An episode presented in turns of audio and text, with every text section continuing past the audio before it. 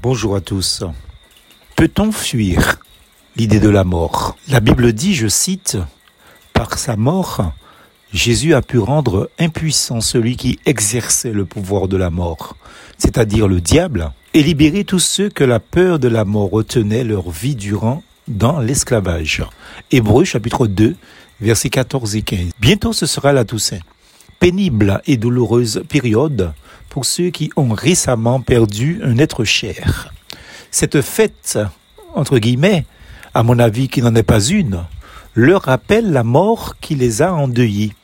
Pour beaucoup, c'est l'occasion d'aller déposer des fleurs et de penser pendant quelques heures ou quelques minutes à nos chers disparus, entre guillemets. D'autres cherchent à tout prix à éviter d'être exposés à la mort. Aussi essaie-t-il de s'occuper sans cesse pour éviter d'y penser. À ce sujet, l'auteur russe Léon Tolstoï écrivait dans son ouvrage Anna Karenine ceci.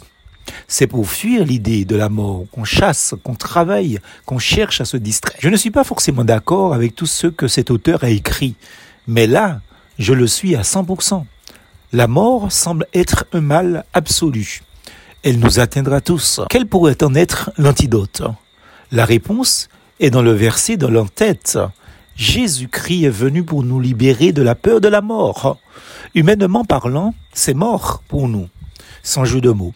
Mais Jésus-Christ a vaincu la mort. C'est pour cela qu'il a dû passer lui-même par la mort afin de démontrer par sa résurrection qu'il pouvait la vaincre. Ce n'était pas une attraction morbide, car il aurait humainement voulu y échapper.